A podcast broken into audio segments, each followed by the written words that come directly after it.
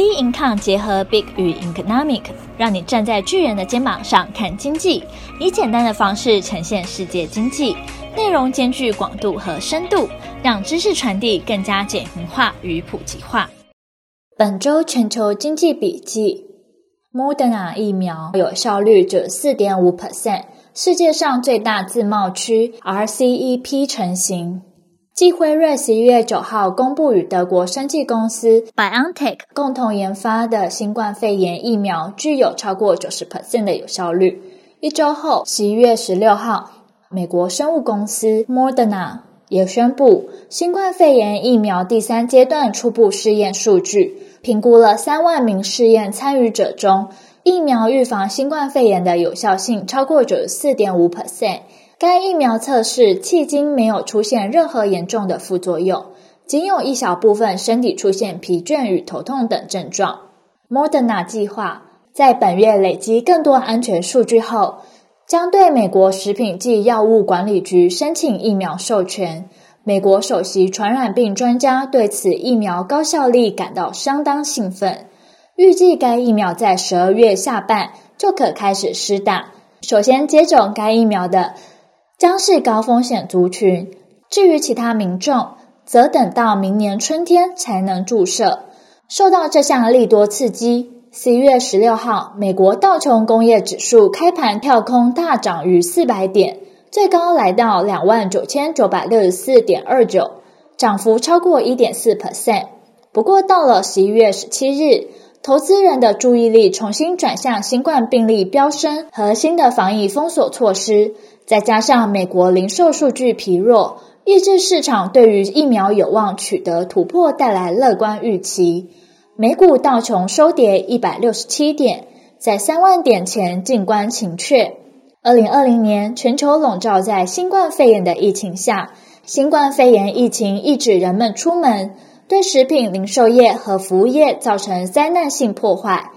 近来新冠病例飙升。以及美国政府迟未推出新刺激方案，数百万失业的美国人失去政府的财政支持之际，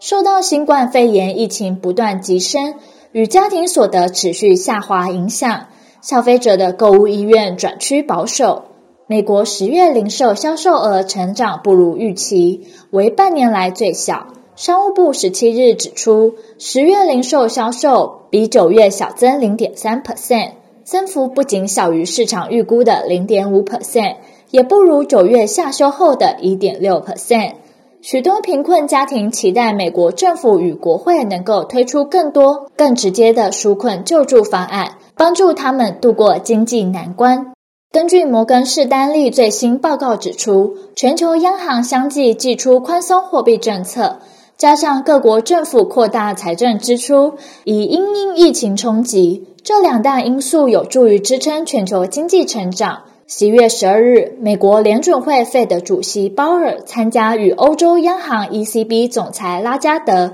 英国央行总裁贝利的线上会议。鲍尔警告，美国因新冠肺炎疫情引发的经济危机还没有达到最坏地步。尽管疫苗研发已露曙光，未来几个月仍充满挑战。拉加德与贝利随即呼应他的看法。鲍尔说：“我们确实看到经济继续走在坚实的复苏道路上，但在美国，主要危机是病毒现在显然又在更加扩散。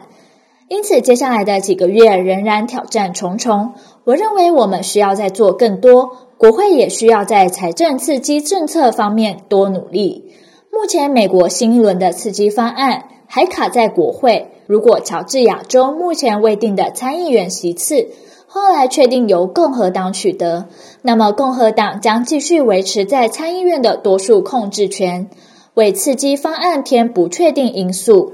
至于在财政刺激方案，十一月十六日，美国费的主席克拉里答案是，为了让美国经济持续复苏，联准会的资产购买计划可能会发生变化，显示出美国费的有可能扩大购债。各大投资机构预估，随着疫情持续增温，费德最快于十二月的利率会议对购债计划进行调整，以反制新冠肺炎疫情再度升温造成冲击，并把最近回升的公债殖利率再度压低。反观亚洲，经历八年磋商，亚太十五国十五日正式签署区域全面经济伙伴协定，涵盖中国与日韩纽澳的全球最大自贸区就此产生。RCEP 涵盖的自贸区总体人口逾二十亿，经济规模近二十六兆美元，约占全球 GDP 的三成，整体关税废除率高达九十一 percent。RCEP 的成立虽然由东协十国倡议，但中国在幕后主导。因此，对中国来说是地缘政治上的一大胜利。尤其是在美国总统川普二零一七年宣布退出跨太平洋战略经济伙伴关系协议 （TPP） 后，而美国准总统拜登选前主张贸易保护损人不利己，改走多边贸易，承诺重返跨太平洋伙伴协定，拾回亚洲市场。两国都想争亚洲霸主。